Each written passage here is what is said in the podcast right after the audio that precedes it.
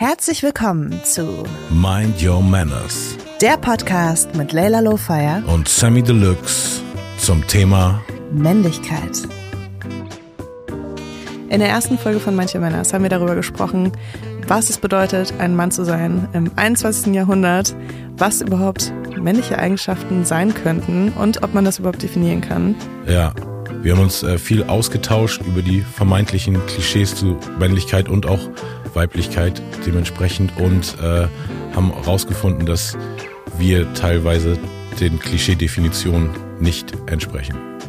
Dabei hat mich auch eine Sache überrascht, von der ich eigentlich dachte, dass sie besonders weiblich wäre, die Sammy aber sehr als männlich gedeutet hat. Ich weiß nicht, wovon du redest, aber es ist bestimmt spannend zuzuhören. Also heute sprechen wir über Männlichkeit. Piloten. Also, Piloten sind ist auch ein sehr männlich dominiertes Feld Das gewesen stimmt. lange. Ich weiß nicht, wie sich da die Quote geändert hat, aber Ich glaube nicht so sehr. nee, ich will noch nicht vorstellen. Also ich ich kenne keine Pilotin. glaube, ich habe ein oder zweimal einen Female-Namen gehört aus dem Kopf. Okay. Ja, aber ja. Also die Pilotfolge geht nicht um Piloten, willst du mir damit erzählen. Sondern wir reden über Männlichkeit. Ich fand es voll interessant ähm, zu sehen, wie die Leute in meinem Umfeld und auch so mit unserer Umfrage, die wir gestartet haben, wie was sie mit Männlichkeit verbunden haben, weil gefühlt gibt es ja da keine äh, einstimmige Antwort darauf, wie man das wirklich definieren kann. Wäre, glaube ich, denn auf Weiblichkeit bezogen genauso, aber Ja. oder auf jedes Wort, was du irgendwo den Raum schmeißt. Ne? So, ich habe halt auch als Musiker gemerkt, wenn es so um Meinung geht, weil oftmals, ne, man will ja immer von allen gemocht werden, aber letztendlich zehn Menschen, zehn Meinungen. Deshalb Mhm. teile ich auch im Schöpfungsprozess fast mit keinem, weil mich das nur verwirrt und überhaupt nicht bestärkt. Also selbst wenn die falsche Person dann das oder die richtige oder was irgendeine Person irgendwas feiert, was ich nicht gedacht hätte, was die Person feiert, es gibt zu viel Meinung auf jeden Fall. Hast du irgendwas, was du so wirklich mit männlich verbindest? Auch so was, was du vielleicht auf dich beziehst auch? Nee, ich habe ja mal ein ganzes Album geschrieben. Es gibt ein Album, Sammy Deluxe 2014, was männlich heißt tatsächlich. Und auf dem Album habe ich mich ähm, so sehr facettenreich damit auseinandergesetzt ähm, und habe aber für mich damals nie eine Erklärung gefunden. Damals gab's, äh, wir haben, ich habe sogar noch ein TV-Format gemacht mit ein paar Freunden zusammen auf D-Max, wo wir so extrem männliche Sachen, klischeegerecht von Baggerfahren bis zu Motocross-Fahren, Fallschirmspringen, Sparring, Boxen und so. Da haben wir so eine witzige Männer, so Freundesreise konnte ich auch eben vielen Leuten, weißt du, aus meinem Mhm. Umfeld, die sonst nicht so, sowas machen, eine ganz geile kleine Reise und Erinnerung geben. Aber ich habe damals keine Antwort gefunden, für mich auch nie eine Antwort gefunden. Ich habe persönlich nie irgendeinen Konflikt in meinem ganzen Leben mit Gewalt gelöst. Und das ist für mich gar keine Facette von Männlichkeit, obwohl es natürlich eine der dominantesten Assoziationen mit Männlichkeit ist, zum Mhm. Beispiel. So. Dann wiederum, ich bin sehr, sehr groß und von meinem, meinem Auftreten auch auf der Bühne sehr laut, irgendwie immer so und, und sehr dominant. Und bin aber, wenn du mich so im, im Alltag triffst, einer der entspanntesten Ruhepole im Raum. Und dann denke ich aber, könnte man einerseits sagen, okay, das ist auf der Bühne ist gespielt. Und ich habe aber für mich eher gemerkt, so jeder Mensch hat ja dieses Yin und Yang. Man hat irgendwie positive Energien, man hat negative Energien, man hat Härte, man hat Sanftheit und so. Und wie man die Sachen kanalisiert, ist, glaube ich, das Wichtige. Und ich habe zum Glück durch die Musik voll früh eine Art gefunden, wo ich Aggression, meine ganze Zynik, meinen ganzen teilweise Welthass oder unverstanden fühlen so rauslassen kann, so als wenn ich das in Boxsack hau und danach aber echt ein entspannter Mensch im Alltag bin und nie zu Leuten so bin wie dieser Tenor, den man in meiner Musik hört. Man würde nie denken, dass ich so mild bin teilweise, weil- wenn man die Härte meiner ne, Delivery beim, beim Rappen hört. Und das habe ich so für mich rausgefunden, dass eigentlich eine der Sachen, glaube ich, ab 30, über die ich mich sehr definiert habe, ist so, ich bin einfach ein Provider. Das Attribut, also ein Versorger. Das Attribut würde ich aber trotzdem jetzt nicht pauschal nur Männern zuschreiben. Ich kenne auch mega krasse weibliche Versorgerinnen. Sorry. Okay. Hm. aber habe so für mich einfach gemerkt, darin sehe ich die Rolle. Es gab so viel Zeiten, ähm, wo ich echt viele sehr, sehr große Egos, große Männer mit großen Egos und ähm, so Rap Rapper-Kollegen, so wo ich ein Label hatte mit vielen Rappern und es war für mich so sehr exhausting, weil irgendwie das zu viel, also ich habe nicht aus dem Power Struggle gezogen sozusagen. Okay. Und Also war das auch so ein Umfeld, was für dich irgendwie eher schwierig war? genau, ja, also Okay. wo es sich eher Sachen um, um Härte, über Härte definiert haben oder Mhm. dann irgendwie solche Faktoren eher eine Rolle gespielt haben, dass man irgendwie auch ein geiler Typ ist, weil man jemand aufs Maul gehauen hat oder so. Au- Auch nicht jetzt nur die Rapper selber, aber auch teilweise die Umfelder. Oder weißt du, so Mhm. einfach so zu der Zeit habe ich irgendwie so ein bisschen den Drang gehabt, so weil ich so, das war meine Zeit, wo ich extrem Ami indoktriniert war, im Sinne von natürlich hat Amerika immer schon mich als Rapper beeinflusst, aber ich konnte mir dann diese ganzen Träume wahrmachen. Ich war dann irgendwie 2002 mit Afrop in New York, Detroit und Philly zum Produzieren. Ich habe mir Schmuck gekauft mit meinem Logo aus Gold, mit Diamanten und ich habe so ein bisschen diesen Traum, Okay, den ich, mhm. weißt du, was ich so als Fan konsumiert hatte, gelebt und musste in ganz vielen Facetten einfach sehen, wie es nicht matcht mit meiner Persönlichkeit, wie ich einfach versuche, eine Rolle zu spielen, die meine Seele überhaupt nicht erfüllt oder die mich schlecht fühlen lässt. Zum Beispiel mit diesem Schmuckding, so klar kann ich mir das irgendwie holen und im Video flexen und auf der Bühne sieht das natürlich cool aus, cooler als wenn ich nichts am Arm habe, vielleicht als wenn da irgendwas blinkt, ist vielleicht cool. Andererseits, wenn ich dann Kollegen sitze, die wissen nicht, wie sie ihre Miete zahlen sollen diesen Monat und ich habe ein 6000 Euro Bling-Bling-Armband und noch eine 20.000 Euro Kette mit meinem Label-Logo, habe ich so gemerkt, das ist irgendwie so eine Diskrepanz, mit der ich nicht leben kann. Und andererseits kann ich jetzt auch nicht jedem, weißt du, seine Miete zahlen, nur weil ich mich schlecht dafür fühle. Ich habe dann versucht, voll viele Leute zu empowern, Jobs zu geben. Da merkt man natürlich auch, hast du vielleicht ja auch schon als junge ähm, Entrepreneurin gesehen jetzt, weißt du, dass man kann auch nicht einfach nur aus Freundschaft und so Leute mitziehen Mhm. und jeden empowern. Das muss auch immer auf ganz vielen anderen Ebenen matchen, so dass die Leute auch Verantwortung übernehmen wollen, nicht nur einfach ne, so an, an deinem Ding mitzacken sozusagen, so, so, so da, da irgendwas rausziehen, sondern das auf Augenhöhe passiert. Nee, die müssen schon was mitbringen, auch was eigenes. Genau, so. ja. Und ich habe, also ich habe es einfach immer auch so gesehen, so wir sind alle irgendwie kleine verletzte Jungs. Also jeden Mann, den ich je getroffen habe, so ja, ich glaube schon, dass echt äh, bei, bei Männern so dieser dieser Härtefaktor oft so in der Jugend wahrscheinlich so falsch geprägt wird und dann das so schwer ist, das gehen zu lassen. Und selbst wenn du es quasi gehen lassen musst, weil es gar, gar keine normalen Stellen mehr gibt, also wenn du zum Beispiel dann mit deinen Jungs immer, weiß nicht, sagen wir mal, du warst immer Fußball-Hooligan oder irgendwas oder irgendwas relativ Extremes, was echt rau war und dann bist du aber irgendwann Familienvater und hast den Job, dann kannst du das ja vielleicht auch nicht mehr machen und dann kannst du aber die Anger vielleicht nicht gut channeln, weißt du, und dann kommst du vielleicht bei deiner Familie an. Oder ich glaube, man braucht eben für diese ganzen Energien irgendein Outlet und da bin ich für mich einfach froh, dass ich das, äh, also natürlich war ich auch oft in Beziehung unkommunikativ, schlecht, untreu, was auch immer, aber ich war nie aggressiv, ich habe nie, weißt du, irgendwie Mhm. meinen Unmut so direkt einfach, ähm, also auf irgendeine aggressive Art. Mein, mein Ding war immer eher passiv, mich zurückziehen und dadurch dann mein Gegenüber verletzen, als dass ich Okay.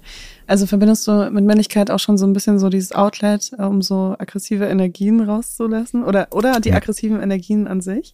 Nee, ich meinte nur, dass viele doch diese Härte, glaube ich, als so einen Hm. der Hauptaufhänger Okay. nehmen und deshalb mir so viele Männerkonstrukte einfach nicht gefallen haben. So, also auch wenn es an sich nette Jungs sind, aber dann so, wenn man untereinander in der Clique ist, so oft so dieses, ey, man nimmt sich mal kurz einen Schwitzkasten oder so auf, weißt du, haut sich so auf die Schulter. Ich, ich mag das irgendwie nicht, weißt du, also es, es war für mich so ähm, oft mal so wenig, wenig Schnittstellen, um, um für mich so mit so klischeegerechten Männern Mhm. mich auszutauschen. Ich hatte dann irgendwie echt immer so ein, also das hat, hat mich deshalb mehr wahrscheinlich mein Interessenbereich auch extrem in so eine künstlerische Welt gezogen. Ich habe das dann immer irgendwie auch gesucht, diese Diversität in, in allem eigentlich. Ich Mhm. mag einfach keine Monokultur in, in irgendwas. Ich finde es voll interessant, dass du sagst, dass äh, dieses, also diese Rolle, die du gespielt hast, irgendwie zu der Zeit, wo du dachtest, du müsstest da irgendwie mitmachen oder, oder das auch so leben, wie du das von deinen vielleicht musikalischen Vorbildern so vorgelebt bekommen hast. Ich finde es interessant, dass du sagst, dass das für dich männlicher ist, weil für mich ist zum Beispiel das, wie du jetzt so im Alltag bist oder so. Ich kenne auch dich viel mehr natürlich von, von deinem Privatleben als von deinem äh, künstlerischen Dasein, einfach weil das so gar nicht so die Musikrichtung ist, mit der ich mich beschäftige. Und ich finde das halt, also für mich ist männlich sein auch ganz viel dieses in sich ruhen, ja, einfach so, so eine, so eine Art Ausstrahlung. Ne? Und ich verbinde das überhaupt nicht, also wenn jemand so sehr aggressiv ist, gar nicht mit Männlichkeit. Ich denke dann sofort, okay, da hat jemand ein Problem, nicht, oh, das ist aber jemand, der sehr männlich ist oder so, ne? bin auch so die ersten Jahre meiner Jugend in einer Kleinstadt aufgewachsen und da war das halt auch so, dass sich eigentlich jedes, jedes Wochenende da Leute so gekloppt haben und ich habe das nie nachvollziehen können und ich dachte auch nie so, ähm, das ist irgendwie besonders attraktiv für mich als Frau auch oder so. Ich hatte auch äh, lange jemanden, mit dem ich sehr viel Zeit verbracht habe, auch abends, der dann sich fast jedes Mal mit irgendjemandem geprügelt hat und ich dachte mir jedes Mal so, es kann doch nicht, also das ist doch nicht, das ist doch nicht normal. Also ich, ich kenne das auch so klischeemäßig, dass dann also es bestimmt auch Frau, Frauen gibt, die dann sagen, oh mein Gott, er hat sich um mich geschlagen, so. Nee. Aber ich dachte mir einfach nur so, das ist doch ähm, nicht gesund. Nee, es ist viel falscher Stolz. Und wenn du dann wirklich Kämpfer triffst, das sind auch sehr, sehr milde Menschen. Ich habe noch hm. nie jemanden getroffen, ja, der ein professioneller Muay Thai oder irgendwas ist und, ja. und irgendwie eine Tendenz nur zur Aggression im Alltag hat, so weil die Leute eben ihre Energie wirklich gut channeln können. Total. Ich habe früher auch Kung Fu gemacht. Das ist ja auch, also ist näher an Meditation dran, äh, dran als an Aggressivität, ne? Aber ich, ähm, ich finde auch so die letzten Jahre, dass man immer wieder so, wenn es um Männlichkeit ging, kam man immer wieder zu dem Thema toxische Männlichkeit. So, was ist eigentlich männlich und was denken wir, was männlich ist, was aber irgendwie toxische Männlichkeit ist. Und dann habe ich mich auch gefragt, was ist eigentlich toxische Männlichkeit? Weil ähm, das ist natürlich auch irgendwie so ein Begriff, den man fast täglich hört inzwischen, finde ich. Ja, ähm, relativ inflationär benutzt. Total, rein, ne? Also so schon bei kleinen Verhaltensmustern von anderen Menschen sagt man ja, ist super toxisch männlich. Den. Und äh, ich, ich lese dir mal kurz die offizielle Definition vor. Laut Wikipedia. Oh, ich habe nicht, ich hab nicht weit recherchiert. Da stand zehn Jahre mein Name falsch und meine Mutter konnte ihn nicht ändern. Also oh, wirklich? Gibt seitdem wenig auf Wikipedia-Fakten, aber. Ja, da stand los. auch ein falsches Geburtsdatum von mir, das habe ich aber gelassen, da war ich nämlich jünger. Sehr eigen. Sehr toxisch feminin. äh, toxische Männlichkeit ist ein Schlagwort für ein Rollenbild, das Aggressivität zur Präsentation der eigenen Männlichkeit nahelegt und eine Unterordnung von Frauen befürwortet. Ja. Ich glaube auch so, dadurch, dass wir jetzt so viel über toxische Männlichkeit sprechen, wird es wahnsinnig schwer, über Männlichkeit zu sprechen. Weil die Assoziation jetzt irgendwie immer da ist und man das gar nicht mehr so richtig trennen kann. Und man, also ich finde, es braucht einfach so ein neues Bild von positiver Männlichkeit. Weil alles, was du jetzt auch gerade gesagt hast, als ich dich gefragt habe, war eher so, waren eher so Negativbeispiele. Naja, ich habe ja gesagt, diese Provider-Rolle, das war also, eigentlich so das, mhm, was, was okay. ich irgendwie immer so für mich gesehen habe in Zeiten, wo irgendwie alles immer härter wurde und so einzelne Charakter dann rauskommen, die dann alle Leute cool finden, weil die mhm. vielleicht auch irgendwie auch gut rappen, aber dann auch noch irgendjemand aufs Maul gehauen haben und dann, okay. wenn man so kompetitiv ist, man will ja am liebsten würde ich, weißt du, allen Leuten für alles gefallen, ne? Das ist ja also okay. als als Künstler jetzt nicht mhm, als ja. und dann muss ich so sehen, okay, das kann ich einfach nicht erfüllen und dann über die Jahre habe ich gesehen, ja, aber gut, die Art, wie ich an die Sachen rangehe, dass ich wirklich caring bin irgendwie auch nicht jedes Jahr durch mein komisches Ego ein neues Team um mich rumformen muss, sondern dass ich wirklich so ein solides Team habe, was, weißt du, seit ewig mit mir arbeitet.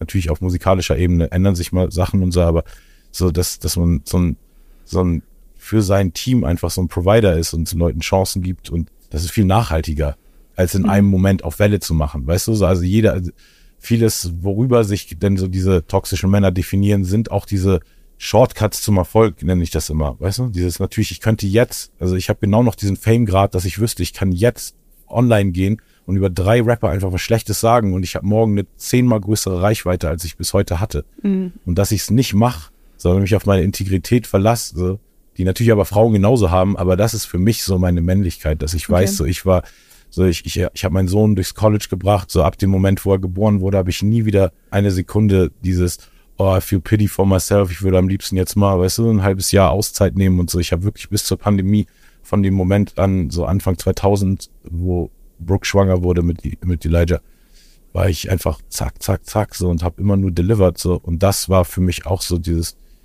was natürlich mein Status als Mann, das alles andere spielt dann natürlich mit rein. Ich fühle mich auch männlich, weil ich ein großes Auto habe, ich bin eben auch ein großer Mann.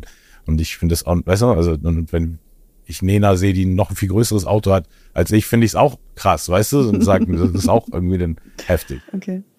So, es gibt einfach so dieses, ja, diese, diese Messwerte teilweise, die natürlich auf Klischees basieren, aber bei mir eben echt gar nicht auf diesen, diesen harten Manifesten von irgendwie, die, die also Dominanz ist eben irgendwas, was für mich gar nicht mit Männlichkeit mhm. so zu tun hat an sich. So irgendwie, klar, gesellschaftlichen Kontext und so historisch gesehen und vor allem aus Frauensicht total irgendwie nicht, dass ich das, weißt du, negiere. Yeah. äh, dass es diese männliche Dominanz gibt. Aber für mich ist einfach Kompromissbereitschaft und Teamwork immer so ein, so ein super Key Essential gewesen. Oder am, im Idealfall, dass sich Sachen einfach fügen, weißt du so? So, dass mhm. man gar nicht drüber reden muss, oder? Dass man darauf hofft, glaube ich, auch jeder in seiner Beziehung oder so, ne? dass man sich irgendwie, oder in, in Beziehungsfragen, dass man einfach das perfekte Match trifft und gar nicht alles nur Machtstreits um jeden, weißt du, um jeden, jede einzelne Facette des Alltags so sind, sondern dass es sich einfach ergibt, so. Aber dann wiederum ist mein Leben auch so jetzt auf mich zugeschneidert, dass es irgendwie schon recht dominant ist. Weißt du, also ich kann jetzt auch nicht so, so easy auf jedes andere Lebenskonstrukt eingehen. So. Also deshalb ist dann vielleicht auch schon wieder toxisch männlich, dass ich mir einfach jetzt so mein Ding und da muss irgendeine Frau so eigentlich so reinpassen, mhm. weil ich bin nicht so wirklich kompromissbereit, mein Paradies, also so da mein Nest so zu verlassen. Ja, du bist eigentlich schon sehr dominant dann eigentlich genau, mit deinem denn, Leben, ne? Oder dein Leben doch, genau, also in der Konsequenz mh. sozusagen, aber eben nicht irgendwie, dass ich, dass ich meine Dominanz so aggressiv oder ne, so mhm. proaktiv auslebe sozusagen. Ja. Du bist fast schon so passiv dominant, oder? Ja, also ja. könnte man so sagen. Ja. So ist es Platz für jemanden da, der nicht dominanter ist. Der genau so. einfach mit allem konform ist, was ich will. Einfach ja. so ja, Pascha-mäßig. Der ist dann doch wieder so, ne? Also das ist interessant. Mhm. Voll, aber ja. Ich habe eben oft aus dem Kompromiss nicht viel ziehen können. Weißt du? Mhm. Also der Kompromiss, dieses Modell, wie einfach ein guter Mann in der westlichen Welt zu sein hat, einfach treu und am besten immer da und also es war auch super Clash natürlich immer mit meinem Job, dieses die ganze Zeit unterwegs sein, mhm. begehrt sein von anderen Frauen oder überhaupt nur die Idee, weißt du, so, also auch wenn sie nicht damit konfrontiert waren, war es ja trotzdem immer nur diese, ne, was da so mitschwingt irgendwie, wenn man on the road ist und ich habe deshalb so ein bisschen so mein eigenes Ding entwickelt, so als so ein eigenes Flucht, Konzept oder so Lebensmodell. Ja, genau, ja. Okay. Jetzt gibt's ein paar Facts, Facts, Facts, Facts. Eine Umfrage von GQ sagt aus, 97% der Befragten finden, dass sich die Erwartungen an das Verhalten von Männern im letzten Jahrzehnt verändert hat. 48% finden das gut, 27% nicht. Eine Umfrage von YouGov hat festgestellt, mehr als 50% der Männer zwischen 18 und 24 geben an, Männlichkeit als eher negative Eigenschaft einzuschätzen. Die Theorie der Performative Masculinity sagt aus, dass traditionelle Männlichkeit hauptsächlich eher performt wird. Der Psychotherapeut Roger Horrocks beschrieb 1994 erstmals die Krise der Männlichkeit, die er bei Patienten wahrnahm. Er sah sie allerdings auch als Chance für eine neue Definition traditioneller Geschlechterrollen. In unserer Umfrage stimmen 85 Prozent der Aussage nicht zu, dass Männer heutzutage keine richtigen Männer mehr sein dürfen. 86 Prozent sagen, die Anforderungen an Männlichkeit können Männer unter Druck setzen. Äh, würdest du sagen, ich bin besonders männlich? Also ich glaube, du bist einerseits fragst du, stellst du viele Fragen oder bist einfach ein besonders interessierter Mensch, die gibt es ja in männlich und weiblich. Und das ist krass, dass du das sagst, weil ich empfinde mich als jemand, der eher weniger Fragen stellt als andere Leute. Ja, vielleicht findest du mich auch so interessant, dass du mir immer nur viele Fragen stellst. Kann natürlich hast. auch sein, ne? Und äh, dann natürlich alleine, dass du äh, Rock, ne, also du hörst viel, viel härtere Musik als ich, wenn du meine Playlist hörst mhm. und deine und dann einfach nur so vom Klischee jetzt sagen würdest, wessen ist die von einem Mann und wessen ist die von einer Frau, würde man vielleicht dann eher so denken, so, okay, dass der große Dude da, der 1,90 Dude, so, der hört bestimmt die ganze Zeit die Rockriffs ja, und sie hört die chilling R&B-Songs und so. Ja, gut. Aber du hast auch schon härtere Nee, ich höre auch ne? viele harten also. Rap auf jeden Fall. Aber nee, ähm, diese Rocker-Seite, du fährst Motorrad, was auch sowas ist, wo was ich, also habe ich auch schon mal gemacht, im Sinne von mhm. mal Motocross gefahren für dieses Männlichkeitsformat damals. Ich war auch gerade so, als du das erzählt hast, war ich gerade so, ich würde jede Aktivität, die du gerade beschrieben hast, würde ich super gerne ja, mitmachen. Ja. Ne? Voll, ja. Ich glaube, da hast du dann auf jeden Fall so Seiten, die dann klischeemäßig eher so Männern zugeordnet werden. Aber das ist ja auch das, was wir mehr nuancieren müssen, warum wir diesen Podcast mhm. machen, weil eigentlich wirklich so krass ist, dass man in so Gesprächen dann auf sie, ja, aber eigentlich sind Männer ja eher so und eigentlich sind Frauen. Also ich meine, weißt du, nimm mhm. drei Menschen, egal aus welcher Ethnie, Religion, Geschlecht, non-binary, egal, so, die werden immer ihre Nuancen und Unterschiede haben und wir versuchen, glaube ich, zu vieles zu, dann immer so uns leicht zu machen mit, mit Pauschaldefinitionen. Total. Und, und lassen zu wenig Raum für Individualität auch. Und dann, ich habe gemerkt, einfach nur wahrscheinlich auch durch mein Alter, ich bin jetzt 45 und das ist eben einer der Vorteile des Alters, dass man wirklich jedes Jahr oder ein Fick weniger gibt, so, weißt du? Also mhm. was Leute denken, sagen und ich so merke, je mehr die Krise der Männlichkeit in der Gesellschaft da ist, desto weniger spüre ich sie in mir, einfach nur wegen meinem Alter wahrscheinlich und wegen meiner Reflektiertheit und auch die Zeit, die ich dann da rein investiere und selber Podcast und ähm, Wissen von anderen Quellen mir, mir irgendwie einflöße, dass ich auf jeden Fall einfach merke, so, ich bin entspannter, weil ich finde, es ist eben nicht alles, also da, die Wahrheit liegt immer in den Grauzonen, weißt du? Die mhm. Wahrheit liegt nie in dem ganz schwarz, in dem ganz weiß, sondern in, in diesem, man kann sich seinen Cocktail komplett mischen. So. Also wir haben keinen Einfluss auf die Einflüsse, aber wir haben großen Einfluss daraus, was, was die mit uns machen. So. Und ich habe bei mir einfach gelernt, so, ich, also ich praktiziere krass Dankbarkeit, einfach so richtig jeden guten Moment einfach so richtig wertschätzen und sich für sich innerlich oder auch aussprechen, dafür bedanken. Und es manifestiert sich so richtig krass. Also ich hatte das auch schon so in Studien gelesen. So, ne? Also ich wach echt jeden Tag glücklicher auf, so als ich vor einem Jahr noch aufgewacht bin. Und ich glaube, man kann sich alles so zusammenmischen, dieses Definition von Männlichkeit, so das kann eben mal das sein, das kann mal das sein. Also ich glaube, das habe ich auch in meinem Künstlerdasein eh gemerkt, so, weil ich oft ähm, im Hip-Hop gibt's ja dieses Keep it real, halt es echt, weißt mhm. du? Und für viele Fans der ersten Stunde ist natürlich Keep It Real immer, wenn ich genauso klinge, wie ich damals mal geklungen habe. Ja. Und in manchen Momenten kann ich das auch. Jetzt dieses Jahr zum Beispiel kommt so ein Underground-Projekt, wo was sehr deckungsgleich irgendwie ist, so, weil viele Sachen dann auch wieder deckungsgleich waren in den letzten Jahren, weil ich nicht auf der Bühne war. Das war so ein bisschen wie wieder von neu anfangen und ne, so aus dem Untergrund mich wieder hochkämpfen. Aber in Zwischenjahren konnte ich das eben nicht delivern, weißt du, und ich konnte nur es real keepen, indem ich mich eben in ganz andere Richtung weiterentwickelt habe, indem ich einen Reggae-Song gesungen habe, indem ich einen Autotune-Ballade für meinen Sohn gesungen habe, der mir eines Tages gesagt hat, dass er gerne weiß wäre, weil wir Harry Potter gelesen haben und er irgendwie Luke Skywalker cool fand und alle seine Superhelden waren weiß zu der Zeit und weißt du, und das war, dann habe ich so ganz andere Facetten zugelassen, die natürlich manchen Leuten extrem irgendwie ans Bein gepisst haben quasi. Und das kenne ich auch als Fan. So, ich bin von manchen Rappern Fan und mich, mich interessiert es ein Scheiß, wenn die auf einmal Vater werden. und weißt du, jetzt sentimental, ja. ich will die einfach nur hart spitten hören, so, aber ich muss das eben für mich da real keepen und deshalb ja, habe ich echt so ganz viele Inkarnationen immer wieder von, von meinem Künstlerdasein, von meiner Männlichkeit, so was ist gerade eben wichtiger. So, also, also was, in, in welchem Verhältnis steht gerade zu, alles zueinander ja jetzt gerade so, so eine geforderte Gesellschaftsdefinition, die irgendwie, und jeder Mann muss sich ja irgendwo jetzt gerade einordnen. Jetzt ist gerade die Zeit, ne, sozusagen, die, mhm. der Ball wurde so rübergeschossen, so dass, dass viele Frauen sind auch lautere Stimmen in der Gesellschaft gerade, so gerade was die menschenrechtlichen Themen angeht. Und viele Männer fühlen sich dadurch, glaube ich, in so einer Abwehrhaltung, dass sie dann jetzt unbedingt eine Definition finden müssen für sich. Und mhm. ich glaube so, obwohl es das ja auch in dem Gender-Ding gibt, Fluidity wollte ich gerade sagen. Also man muss nicht, yeah, nicht yeah. Gender-Fluidity, sondern einfach so Definitionsfluidity. Es muss nicht das eine Ding sein, so was mhm. auch immer, whatever floats your boat, ne, so was auch immer dich gut fühlen lässt in deiner Weiblichkeit, so wenn das eben Rock'n'Roll und Motorradfahren ist, so, du weißt, das macht dich ja nicht weniger weiblich, so. Und zum Beispiel könnte ich nie mit einer Frau, also das normale Klischee zum Beispiel vom Zusammenwohnen ist ja so, die Frau dekoriert die Wohnung, ne, so.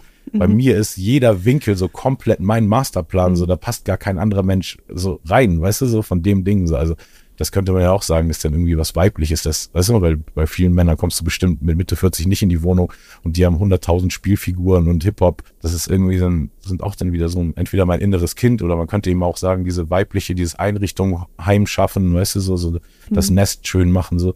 Das wäre dann eben in einer Beziehung wahrscheinlich meine Aufgabe, so, weißt du? Also den mhm. Style zumindest und die Kerzen. Ja, das ist eigentlich interessant, ne? Aber ich glaube auch wirklich, dass es total gesund ist, so Sachen für sich selbst zu definieren. Und man, man hat ja auch so ein bisschen so ein Bild von einer Person, die man sein möchte. Nee. Oder die man vielleicht noch werden will. Nee. Und ich glaube, das ist halt auch super gesund zu sagen, ja, es gibt jetzt nicht so die eine Sache, die mich wirklich aus, ausmacht in meiner ja. Männlichkeit, sondern es ist vielleicht auch so, ein, so, eine Art Zusammenspiel von vielen Sachen. Aber ich habe noch eine Frage an ja. dich. Wenn wir zusammen Motorrad fahren würden, würdest du auf dem Sozius sitzen, also hinten? auf keinen Fall. Auf keinen, also erstmal, weil ich viel zu groß und schwer bin und wir einen Kickstarter machen würden.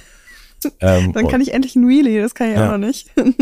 nee, also da, ich habe schon so gemerkt, dass ich so ein paar Sachen habe, zum Beispiel, wo ich dann ähm, wieder aber interessant eigentlich, wie bei diesem, wie, wie man Männlichkeit lernt, eher so, wenn es einem weg, also was alles nicht männlich ist, weißt mhm, du? So wein ja. nicht, weil sonst bist du kein Mann. So habe ich fast eher durch solche Momente gemerkt, ich hatte eine Freundin, die so 1,80 groß war und wenn sie hohe Heels getragen hat, war, und sie hat auch noch so Haare, die so ein bisschen höher nach oben gingen, so Afro-mäßig.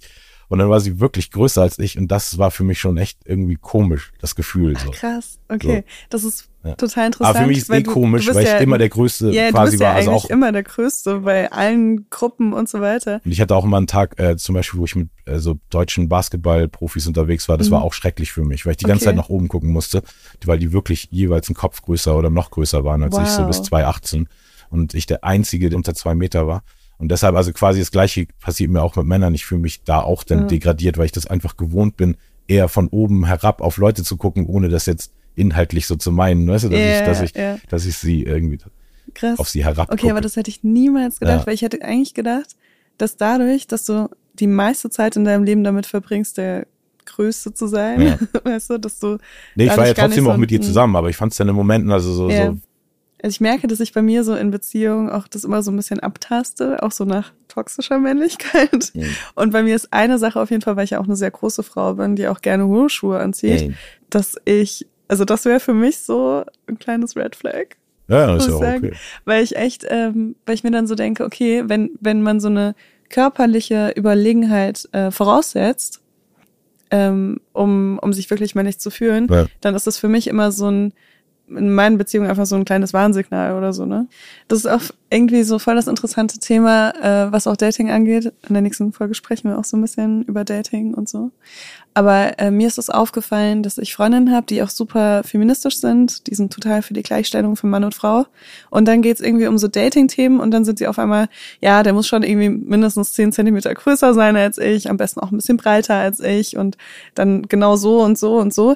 Und dann bin ich halt auch schon so ein bisschen, dass ich mir denke, ich weiß nicht, ob das so, ne, also es muss ja nicht immer alles feministisch sein oder nicht, aber das ist dann schon so, wo ich mir denke, okay, aber du wünschst dir, dass du irgendwie gleichgestellt bist. Vielleicht wünschen die Männer sich das auch, ne? Und äh, klar, jetzt sagst du natürlich, dass du gerne größer bist. Ähm, ich hätte nie gedacht, dass es ein Thema für dich ist, was, weil du einfach sowieso schon so groß bist. Ja, so lernen wir sich kennen, ne? Ja, voll. Podcasten. total, total irritiert bin ich jetzt noch. Nee, aber ich, ähm, ich finde, also was ich so als sehr männlich auch definiere, ist auch so ein bisschen, wie ich schon gesagt habe, dieses so in sich ruhen. Und da gehört für mich so ein bisschen dazu, dass man sich seiner Männlichkeit vielleicht auch so sehr sicher ist. Ja. Und ich glaube, ich als Partnerin hinterfrage das dann immer, wenn so Themen aufkommen, ob das dann was für jemanden verändert und ob man sich dann wirklich so sicher ist. Ne? Mhm. Ist natürlich auch richtig hart, das zu sagen so und das wirklich so vorauszusetzen in so einer Beziehung äh, oder Partnerschaft oder in welchem Verhältnis man auch immer mit Leuten steht, weil ich habe natürlich super viele Themen in meinem Leben, wo ich mir überhaupt nicht sicher bin und Ja. äh, wo ich irgendwie auch keine Ahnung komplexe Issues oder sonst irgendwas habe. Von daher ist das wahrscheinlich auch wieder genau das, was ich gerade gesagt habe eigentlich. so, also es äh, definiert sich vielleicht nicht über so Facts wie Größe oder Aussehen oder sonst irgendwas, aber schon so über über so eine mentale Reife, die schon sehr schwer zu erreichen ist. Mhm. Ja. Frage ich mich gerade selbst, ehrlich gesagt. Deinerseits jetzt, oder? ja, ja, voll, Ja. weil eigentlich ist es, okay, ich setze keine äh, krasse Körpergröße voraus, aber du musst halt so hart reflektiert sein, also wie wahrscheinlich jemand. Aber es sind ja nicht auch alles nur, also es sind ja nicht nur Machtsachen, die damit einhergehen. Können ja auch einfach sein, dass ich es gerne mag, wenn sie neben mir geht, dass ich cool meinen Arm auf ihrer Schulter ablegen kann. einfach also, weißt du? ist. Nee, oder, oder dass es im Bett dann irgendwie, weißt du, nicer zu manövrieren ist, weißt du, wenn sie Mhm. nicht auch so groß ist wie ich. Also es kann ja, Mhm. gibt auch so ganz unterschiedliche Ja, ja, klar. Aspekte dann auch noch, sein. die, die damit irgendwie zusammen. Also ich habe irgendwann für mich gesagt, also ich fand noch nie kleine Männer irgendwie schlimm oder so, Nee. ne? Ähm, aber ich hatte früher auf jeden Fall mehr Hemmung mit kleinen Männern, mit kleineren, sehr viel kleineren Männern Nee. äh, zusammen zu sein, weil ich glaube so als Jugendliche und auch noch so Anfang 20 und so dachte Nee. ich mir schon so, wir sehen komisch aus. Ne? Man hat ja irgendwie so Ja. dieses Bild äh, vor Augen, irgendwie der Mann muss größer sein als die Frau. Nee. Und ich habe mich dann auch riesig gefühlt und dachte mir so, ah, und wahrscheinlich fühlt er sich jetzt total unmännlich. Mhm. Und dann sehen uns andere Leute und denken sich so, oh, das kann ja gar nicht gut laufen bei denen, so, ne? Genau, also diese Projektionsebene auf ihn, Ja. eigentlich, was du gedacht hast, wie er sich fühlt, Voll, hat, hat dich total. dann schlecht fühlen lassen. Ja, absolut. Und da hatte ich früher auf jeden Fall mehr Probleme mit. Inzwischen so gar nicht mehr, muss ich ehrlich sagen. Ja. Also ich kann mit äh, Männern zusammen sein, die irgendwie zwei Köpfe kleiner sind und muss sagen, dass ich auch irgendwie darin so eine Männlichkeit gefunden habe, wenn das jemanden so gar nicht stört und der so da drüber steht, Ja. dass ich das halt super männlich finde. Ja, und dass voll. mich das dann auch wieder so total Total. anzieht eigentlich. Ist auch ja interessant. Also, aber das, ich glaube ja eh ganz viel, und da habe ich auch keine Antwort drauf, ob das richtig oder falsch ist, aber ganz viel in, in Beziehung ist ja auch irgendwie so ein Machtspiel dann doch, weißt du? Mhm. Also, oder so, so, ein- so ein Power Dynamics in irgendeiner Form, so, ne? Oder auch so einfach natürlich, der eine hat das Kompetenzfeld mehr, die andere das mehr oder der andere, die andere, wie auch immer man es gendert. Du meinst, es ist einfach sehr gut, wenn ich eine große Frau bin, wenn ich auch mal einen kompakten Mann an meiner Seite habe, falls man mal irgendwo in so einen kleinen Schacht reinkriechen muss oder so. genau, voll. Also man ergänzt sich. Genau.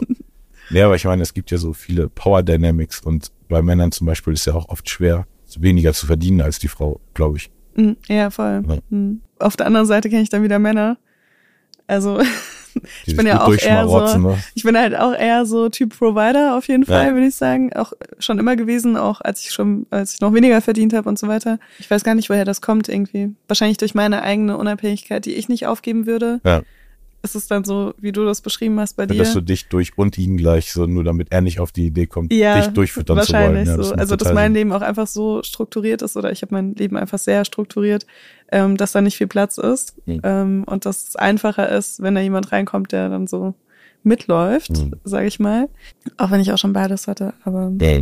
und dann hatte ich auf jeden Fall auch schon Situationen, wo ich gemerkt habe, oh, das fällt aber anderen Leuten auch sehr leicht. Hm, Ja, klar, Also- gibt's, gibt's natürlich bestimmt auch. auf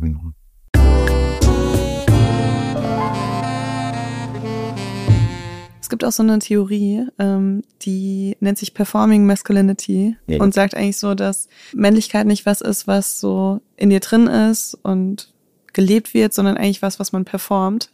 Ähm, also was man Ja, macht, um als besonders männlich gesehen zu werden. ja es, ich glaube, das ist so am Ende so eine Huhn- und Ei-Frage, weißt du? Weil Mhm. am Ende, also wir lernen ja alle von, von irgendwas und woher willst du genau wissen? Du kannst ja keinen Menschen, und das wäre ein ziemlich brutales Experiment, einen Menschen zu erziehen, ohne eine Gesellschaft drumherum, um sich ein Bild zu formen, wie man selbst sein will. Also Mhm. das wäre quasi das Experiment, was es denn doch beweisen würde, ne? So wie, Ja, stimmt eigentlich. wie männlich wird ein Mann, der gar kein männliches Vorbild hat und auch wie weiblich kann ein weiblicher Mensch werden, wie männlich kann ein männlicher Mensch werden. Weißt du, weil alles geht ja immer um die Reflexionsebene der anderen Person und der Gesellschaft. Identität ist ja ein Wechselspiel aus, was ich sende und was ich denke, was ich bin und aber auch, wie die Gesellschaft mich sieht.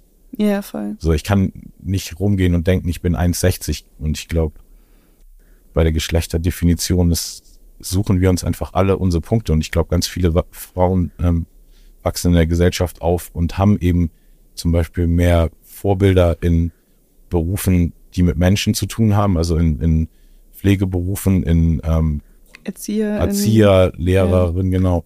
Und, und in, in männlichen Gefilden wirst du definitiv mehr Ingenieure finden, mehr auch für, für die groben Handwerke, ne, so, also Mhm. Gerüstbauer und so, weißt du, also irgendwo gibt's da ja auch wahrscheinlich schon dann so eine einigermaßen logische Verbindung von, von wie Klischees belegt sind, zumindest wie es sich historisch entwickelt hat. Das heißt ja nicht, dass nicht eine Frau auch, wenn sie physisch stabil dafür ist und Bock darauf hat, auch Gerüstbauer werden, in, Bau, Gerüstbauerin werden kann.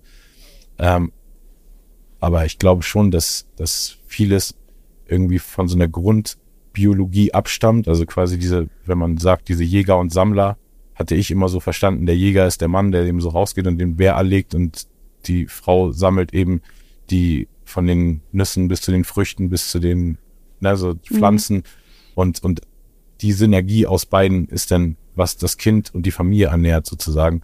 Und seitdem dieser ganz Provider-Fakt weggefallen ist, weil Frauen in, in der Gesellschaft auch genau die gleichen in Chancen ja haben ne? sollten. Also in der Hm? Theorie fällt der- er weg. Also Genau, in der, genau man, seitdem, er man der, wirklich genau, so sagen, sorry, weil, seitdem er in der Theorie Ja. weggefallen ist, weil Frauen in der Theorie auch wiederum Hm. andere Türen jetzt offen stehen, ist natürlich aber auch irgendwie so ein Ungleichgewicht entstanden, was bei vielen, also auch in vielen, nicht nur in der Theorie für alle das Konstrukt in Frage stellt, sondern auch ja, wenn wir jetzt zusammenkommen und du schwanger wirst und ich gerade eine aktive Karriere habe, so, dann ist ja klar, ich werde weiterhin das Geld verdienen und du kannst erstmal zu Hause bleiben. So. Versuch's mal. Nee, genau, also so, weißt du, aber Ja, so für nee, mich. total, genau, ja. und deshalb, also äh, auch, ich erwische Ja. mich auch manchmal so, dass ich so, weil ich so diese Provider-Rolle, also ich habe auch immer für alle meine Jungs und alle bezahlt, weißt du, und wenn ich mit Mhm. Frauen unter, also wenn ich mit einer Frau unterwegs bin, so als Date, zahle ich auch, aber das ist entspringt bei mir in meinem eigenen Empfinden überhaupt nicht so einem chauvinistischen, so, ey, ich bin der Mann und du bist jetzt, weißt du, mein, du musst dich jetzt wie ein Golddigger fühlen, weil ich bezahle, so, mhm. sondern das ist für mich einfach, ich bin der Provider, so, und ich habe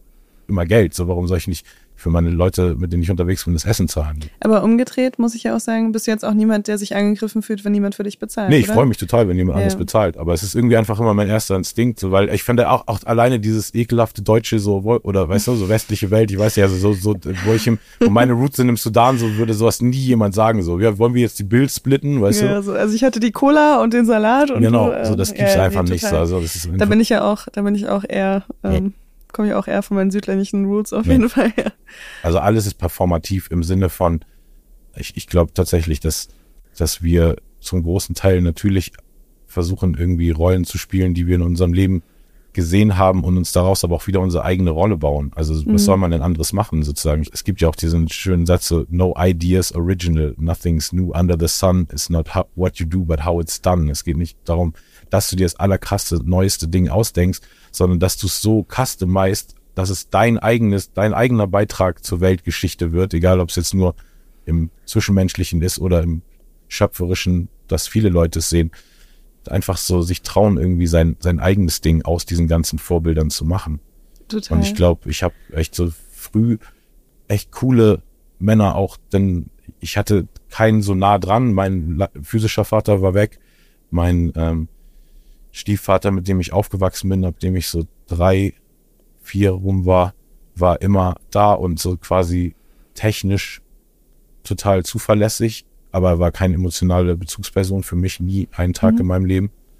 So, und ich hatte eigentlich auch nie so andere männliche Mentoren. Also ich hatte so ganz viele aus der Ferne, einfach weil ich ein Fan von dieser Hip-Hop-Kultur geworden bin und sowohl auf Graffiti, DJ, Produzenten, Rapper-Ebene überall so meine Vorbilder hatte.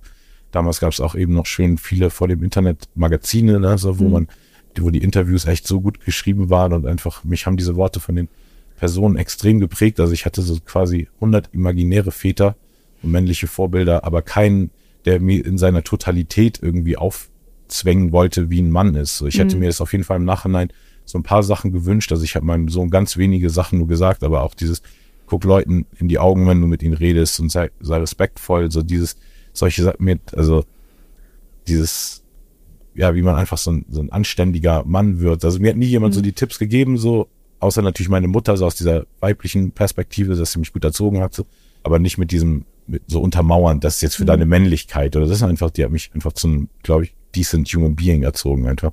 Ja, aber am Ende ist das auch, was ich mit positiver Männlichkeit verbinde, ja. ist eigentlich genau das, was du sagst, so ein äh, anständiger bodenständiger Mensch so, also mit guten Werten und einer guten Kommunikation einer Menschen gegenüber oder einer respektvollen Kommunikation. Ich glaube, was natürlich durch diese jahrhundertelange männliche Dominanz und irgendwie ist das, glaube ich, bei vielen Männern auch noch indoktriniert auf irgendeine ungesunde Art, weißt du, dass sie über einer Frau stehen. Und ich glaube, es ist, wo so der Knackpunkt wäre, ist so zu sehen, dass man in jeder Frage und in jeder Schwäche eigentlich immer nur wächst. Ne? Also, dass so, sobald man damit konfrontiert wird als Mann, dass, dass du irgendwo was emotional noch nicht verstehst oder so. Viele reagieren ja dann mit Härte und werden toxisch männlich einfach nur, weil sie nicht die Reflexionsebene haben, um gut damit umgehen zu können mhm. und mit dieser konstruktiven Kritik so.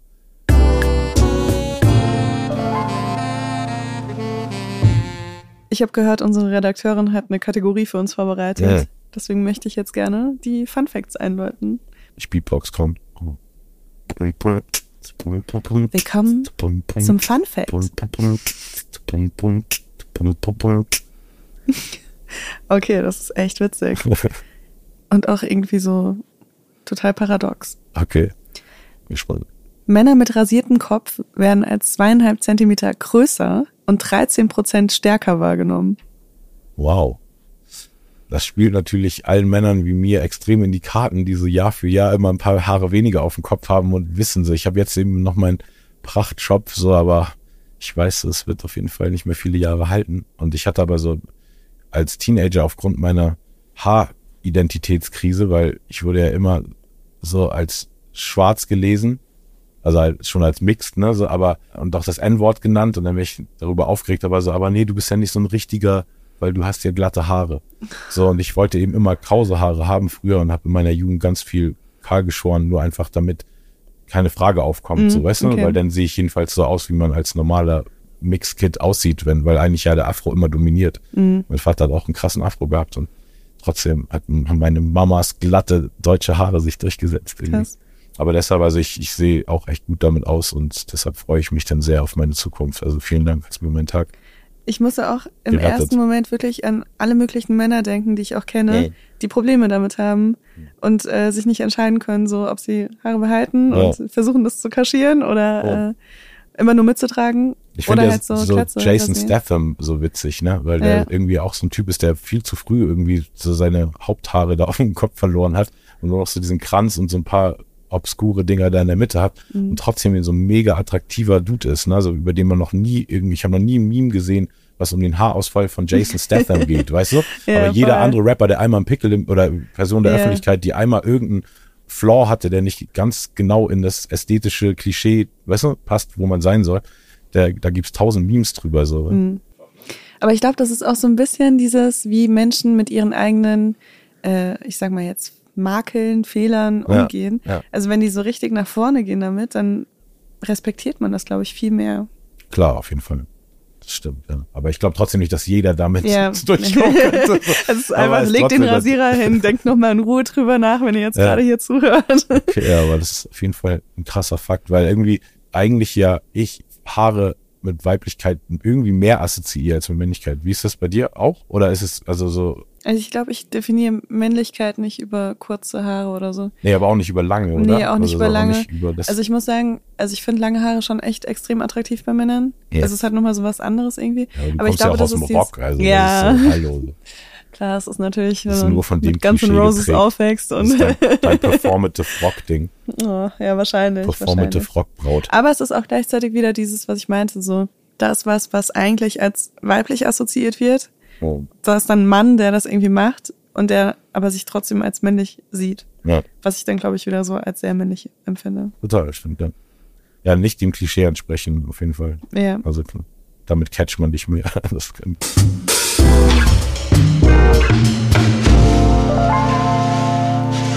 Als ich irgendwie so in meinem Freundeskreis darüber gesprochen habe, was männlich war und was nicht, Ja. ist mir vor allem krass aufgefallen, dass alles, was so Männlichkeit betroffen hat, eher wie so ein Ausschlussverfahren war. Also alles, was nicht weiblich ist, ist männlich. Nee. Und was damit irgendwas, ist. damit irgendwas männlich ist, darf es nicht weiblich sein. Nee. Und ähm, das fand ich total spannend, weil das ja eigentlich so eine so eine Ausschlussdefinition dann also entsteht dadurch. Und man merkt das ja auch, äh, wir hatten das in der Redaktionssitzung auch so ein bisschen, wenn Männer oder junge Männer, Heranwachsende untereinander sind, so ja, du darfst nicht weiblich sein, du darfst nicht schwul sein, weil schwul ist eigentlich auch weiblich Mhm. und das ist dann auch nicht männlich. Und Mhm. wenn du dann so älter wirst und auch so irgendwie schwule Menschen in deinem Freundeskreis hast, dann merkst du halt, so ist absolut absurd eigentlich, ne? Da gibt's dann auch wieder die, die super krass männlichen Ja. Schwulen. Und ja, deswegen fand ich das irgendwie so spannend ähm, und habe mich gefragt, ob es wirklich überhaupt Definitionen dafür gibt oder ob es einfach nur Sachen sind, die man eben nicht mit Frauen assoziiert.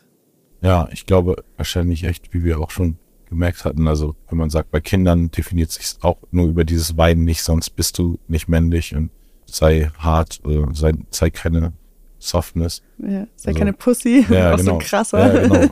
Satz eigentlich. Ja. Aber ja, total. ja, es definiert sich oft anscheinend echt über die Absenz von irgendwas eher als über das, was es jetzt wirklich, also es gibt nicht so viele richtige Definitionen abseits von dem, was alles nicht ist, ne? Ja.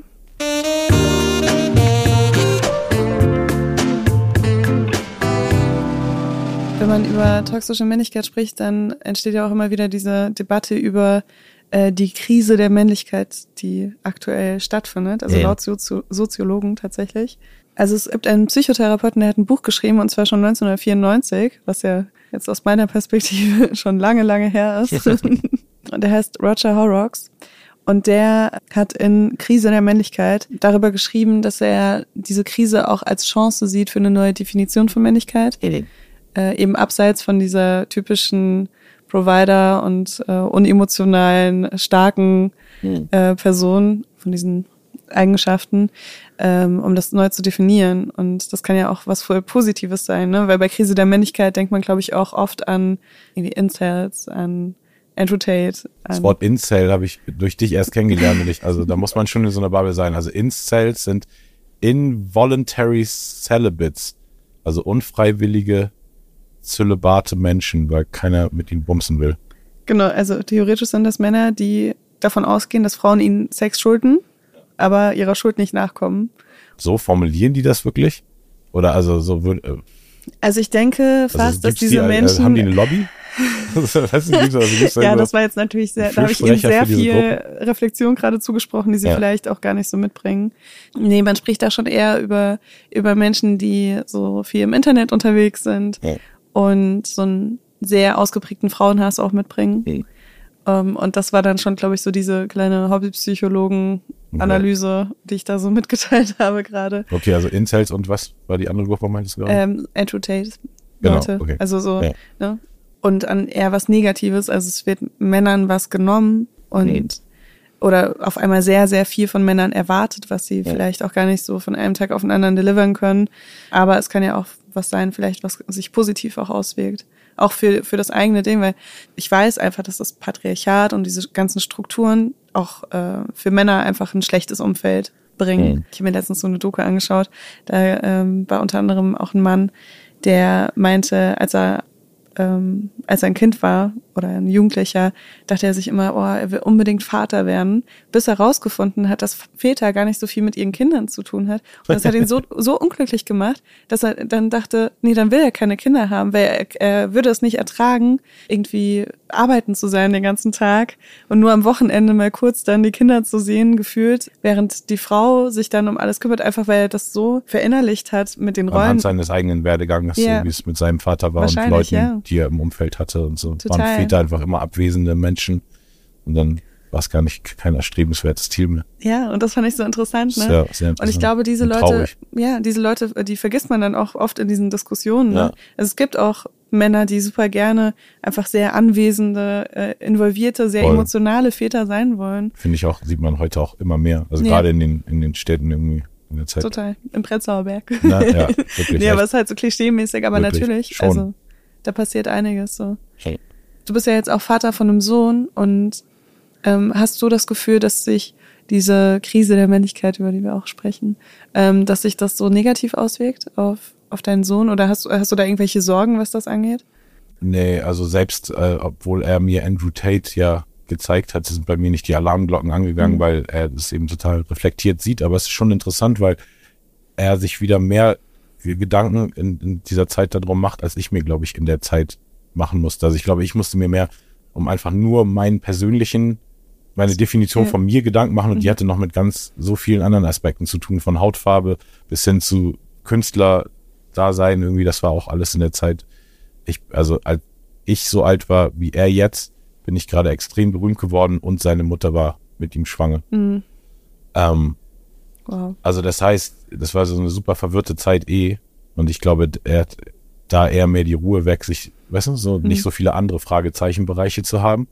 Und ähm, macht sich schon darüber Gedanken. Und ich glaube generell jetzt die, die Generation wieder, weil eben wirklich natürlich auch nicht alle Männer, die total, äh, die, die nichts Böses meinen, sind ja trotzdem oft vielleicht dann in ihrem Versuch zu wachsen und so extrem radikalen feministischen Meinungen oder Ansichten auch mal kurz Konfrontiert. konfrontiert, die sie dann auch sehr einschüchtern einfach, weißt du, so wo Mhm. einfach auch Männer ein bisschen lernen müssen, so eine Toughness zu entwickeln, weil Frauen, glaube ich, eben durch dieses ganze allein, was man als Frau einfach erlebt und wie, wie oft man sich verteidigen muss sozusagen, das müssen wir Männer eben auch jetzt lernen, gerade in diesem immer transparenteren Gesellschaftsdiskurs, so dass man wirklich, ja, also erstens sich seine Worte gut überlegen soll, zweitens auch mal was falsch sagen kann, denn das aber auch gerne sich entschuldigen darf oder es revidieren kann, sagen, habe ich nicht so drüber nachgedacht, total gut, dass ihr mit dem Blickwinkel jetzt nochmal sagt, so dieses ganze Wachsen und, und Lernen ist eben auch oft vielleicht fast so ein bisschen widersprüchlich zu diesem männlichen, ich weiß nicht, so, so Machtpositionen beinhaltet die eigentlich auch, ich weiß alles, ich kann alles. Und selbst wenn nicht, hast du eigentlich keine, keine ne, so Chance, mir das zu sagen. Und das ist einfach der dümmste Mindstate, den man haben kann. Vor allem für sich selbst, vor allem, weil ich echt gemerkt habe an allen Männern, die sich so über diese aus meiner Sicht falschen Werte definiert haben und sich ihre ne, Leben eher so danach aufgebaut haben oder so die falschen, den falschen Fokus auf diese Härte und die Toughness und immer der Coolste sein und vielleicht immer einen tollen, coolen Spruch haben, auch noch ein bisschen degradieren zu anderen, über das man sich definiert. Das waren, sind nicht die Leute, die jetzt mit Mitte 40 krass am Thriven sind, weißt du? Also ich habe wirklich so gemerkt, wie meine Strategie und meine Art von einfach Intuition, die mich da zu dem Menschen gemacht hat, der ich dann geworden bin, so und manche Sachen, auf die ich mich da gar nicht fokussiert habe, so, okay, das bin eben nicht ich, das muss ich nicht sein, dafür andere Sachen gelernt und das genau richtig war, du, und das ist so viel dieser Drang, irgendwas zu sein, was man nicht ist, führt immer in, in, in so ein schwarzes Loch, glaube ich. Mhm. Wobei ich manchmal auch denke, es kann auch ein Ausschlussverfahren sein. Also, ja, auch. Ne, dass du dann, also so wie du auch gesagt hast, dass du dann eine Zeit lang irgendwie mit äh, teuren Ketten unterwegs warst und mit äh, mhm. einer anderen Peer Group irgendwie mhm. und dann gemerkt hast, das ist absolut gar nichts für dich. Vielleicht hättest du das ja nie rausgefunden, wenn du es nicht auch mal gelebt hättest. Ne? Genau. Vielleicht wärst du dann heute immer noch an dem Voll, Punkt, wo du dir denkst, boah, wenn ich irgendwann ja. mal äh, 20.000 Euro für eine Kette ausgeben kann, dann, dann bin ich so wie meine Vorbilder oder so, ne? Ja, das, das ist auf jeden Fall irgendwas, was man natürlich nicht dem, also das, was ich auch manchmal natürlich vergesse, oder nicht ganz vergesse, aber so in meiner Selbstverständlichkeit, wie ich über mein Leben rede, sind natürlich so ganz viele Parallelen, die nicht viele Leute ziehen können, weil ich eben so ganz viel die Chance hatte, mich auszuprobieren mhm. und immer wieder was Neues zu sein. Und ich musste eben nicht zu so einem, mein Arbeitgeber war ja die Öffentlichkeit und nicht jetzt ein Raum, in den ich jeden Tag wieder reingehen muss oder so wie bei der Arbeit, ne, wo man vielleicht sich dann komisch fühlt, wenn man auf einmal mit blauen Haaren zurückkommt oder so, weißt du? Mhm. Ich habe es mich dann eben immer getraut, ey, wieso, jetzt singe ich Reggae-Album, jetzt mache ich meinen Herr Sorge und habe irgendwie Kajalstift drauf und schwarz gelackierte Fingernägel und so eine Träne in Schminke unterm Auge und habe mich trotzdem null unmännlicher gefühlt, also ganz im Gegenteil. Mhm. Da hatte ich echt so eine coole kleine Anekdote, wo ich mich mal schminken lassen habe äh, weil ich auf Herr Sorgetour war und diese Träne und mein Kajalstift unbedingt da brauchte, diese Smoky Eyes. Und dann irgendwie in so einem, äh, das war in Stuttgart, glaube ich, in so einem Theater sind wir aufgetreten. Dann bin ich da einfach in das große Einkaufszentrum gegangen, was ein bisschen upscalig ist, wo so ein Mac Cosmetics Laden drin war. Hab so den Mädels so das Foto gezeigt, so hier, guck mal, ich muss so nachher auf der Bühne aussehen, könnt ihr mir das machen? Und dann waren da so drei hübsche Mädels um mich rum, haben mich nice geschminkt. Es war trotzdem ein also war ich so voll der Hahn im Korb, voll männlich, weißt du, wo ich mhm. mich so gerade schminken lasse, weißt du so? Ja. Also ich, ich habe so gemerkt, das ist echt immer was, was man draus macht. Man darf nicht einfach so irgendwas nehmen, das Klischee von irgendwas und, und das als die Gesamtheit sehen. Alles kann mhm. alles sein, irgendwie, glaube ich. Also würdest du jetzt als Fazit dazu das mal ausprobieren, bei mir hinten auf dem Motorrad zu sitzen? nee, äh, ach so, ja, wo wir, also ich, ich glaube, ich würde das schon noch machen, auf jeden Fall. Okay. Ich glaube, ich fühle mich eh nicht so wohl auf so. Fürs Covershooting. Naja. Okay. Boah, das ist geil. Oder so, ähm, wie hier, ähm, war das nicht? Kanye, Kanye West? Ja, Kanye ne? und Kim, ne? Ja, ja, aber voll. da waren die sich du, noch ja, so. Ja, total. das, so, ja, das, das, und das haben dann noch Seth Rogen und äh, Seth Rogen und James Franco haben das genauso nachgeprägt, okay. wo die sich auch eben so noch Seth Rogen um ohne, okay. weißt du, schön mit Schmeck wollen und das ist super gut. Nur so als Inspiration. Ja, das ist gut. Mhm. Ich glaube schon, dass die jüngere Generation jetzt durch Andrew Tates und durch diesen, diesen Gesellschaftsdiskurs, der so laut geworden ist, natürlich das viel mehr hinterfragt. So, das, die Dynamik ist ja immer so. Das war ja bei Gangster-Rap in Deutschland genau das Gleiche. Es kommt irgendwas raus, Ganz viele mögen es nicht. Das sind die Älteren und die Jungen fühlen sich ja dadurch extra bestätigt mhm. und hingezogen dazu. Und ich glaube, dieses Phänomen ist natürlich, davon profitiert Andrew Tate natürlich auch total. Das ist einfach irgendwie, obwohl er natürlich ganz viel über so alte, traditionelle Rollenverteilung und Normen spricht, wirkt es jetzt irgendwie gerade in diesem Kontext so, als wäre es was Neues, Revolutionäres, Frisches. Mhm. Und da springen natürlich viele Leute auf dem Zug auf. Und ich, was mich irgendwie was ich so faszinierend finde, ist, dass so am Ende geht's ja eh für uns alle nicht um eine Gesamtdefinition, sondern in unserem eigenen Leben immer nur um die Leute und Partner, die und Partnerinnen, die wir treffen und mhm. wie es mit, mit der Person denn funktioniert oder nicht funktioniert. Und da habe ich auch irgendwie so oft das, das Gefühl, dass Leute irgendwie so instinktiv einfach so an den falschen Stellen suchen quasi, weißt du? Also es gibt ja super viele Frauen, die gerne einen starken, dominanten Mann haben, die sogar mhm. vielleicht wirklich dominiert und in, in vielen Sachen werden wollen, genauso wie es das auch auf männlicher Seite gibt.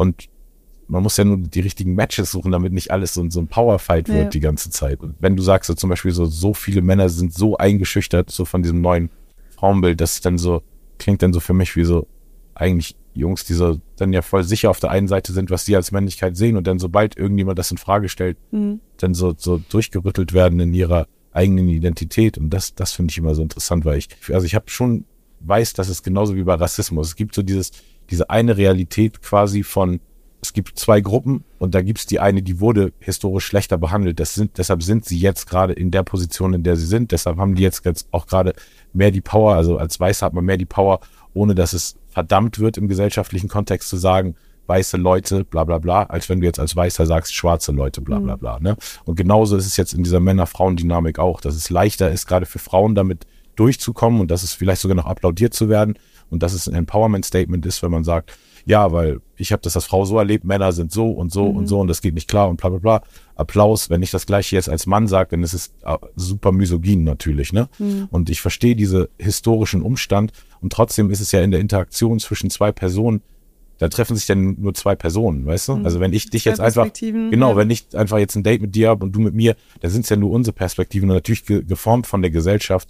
Aber was wir selber daraus machen, ist ja unser eigenes Ding. Und ich glaube, viele haben eben auch Bock, irgendwie sich so extrem so zu definieren über so einen Katalog von, von Do's und Don'ts. Also mhm. von Sachen, die gehen und die nicht gehen. Und ich habe irgendwie im Leben so ganz viel als Nuance gesehen. Also ich habe wirklich, ich kenne so Leute, bei denen tangiert mich das null weiße Leute, dass die rassistische Sachen sagen, weil die einfach entweder aus der Generation sind oder so eine Art von Humor oder Weltblick haben, dass ich einfach so weiß, ey, das, das hat so ganz wenig mit Hate oder irgendwas Negativen zu tun. Das ist einfach so, da argumentiere ich dann nicht. Bei anderen Leuten argumentiere ich nicht, weil die zu dumm sind. Bei anderen Leuten wiederum würde ich extrem ins, ins Gefecht gehen. Also ich habe ganz wenig so, so richtig und falsch Kategorien, die ich auf alles anwende, sondern sehe alles irgendwie als Nuance immer. Und ich mhm. glaube, das fällt vielen schwer, weil ja. in der, gerade in der Selbstfindung so ist, ist ja total wichtig. Ich definiere mich darüber, ich denke, ich bin ein guter Mensch weil ich die zehn Sachen, die ich als schlecht definiert habe, nicht mache. Mhm. Sobald du eine von den Sachen machst oder dafür stehst, bist du ja dann kein guter Mensch mehr, obwohl du vielleicht zehn andere Facetten hast, die gut sind, die ich gar nicht bedacht habe, weißt du? Mhm. So, und ich glaube, wir machen das alles so mit so einer Milchmädchen, was übrigens auch ein sehr sexistisches Wort ist, ist mir neues aufgefallen, ne? Rechnung, ja. So, als ich das Neues ausgesprochen habe von einer Frau, war ich so, oh, das, aber auf jeden Fall war irgendwie so, ich glaube, das ist, äh, ja, so eine, so eine dumme Rechnung, die nicht aufgeht, weißt du, sich so darüber zu definieren, so sein Wertesystem nur so abzugleichen, weil es gibt immer Sachen, die man nicht selber beachtet. Also so Faktoren, über die du deine Humanität de definierst und mhm. die deine Humanität definieren, die für mich vielleicht gar nicht auf meinem Radar sind und andersrum aber auch so. Und ich glaube, es ist echt so eine Zeit des pauschal Verurteilens und viele fühlen sich eben gut dadurch, so, ein, so einen Katalog an Werten irgendwie und Regeln abzuhaken und abzuhandeln und dann eben immer zu gucken, wo macht irgendjemand was falsch und den dann anzuschwärzen, ist auch wieder unkorrekt. Schlimm. ja. Fettnäpfchen-Hopping heute. Ja, voll.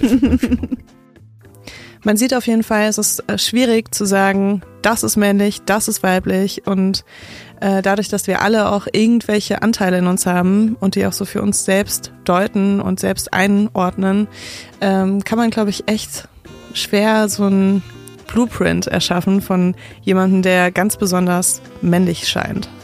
Glaube ich auch, auf der Suche nach der ultimativen Definition verrennt man sich irgendwann und ver verstrickt sich auch in Widersprüche automatisch.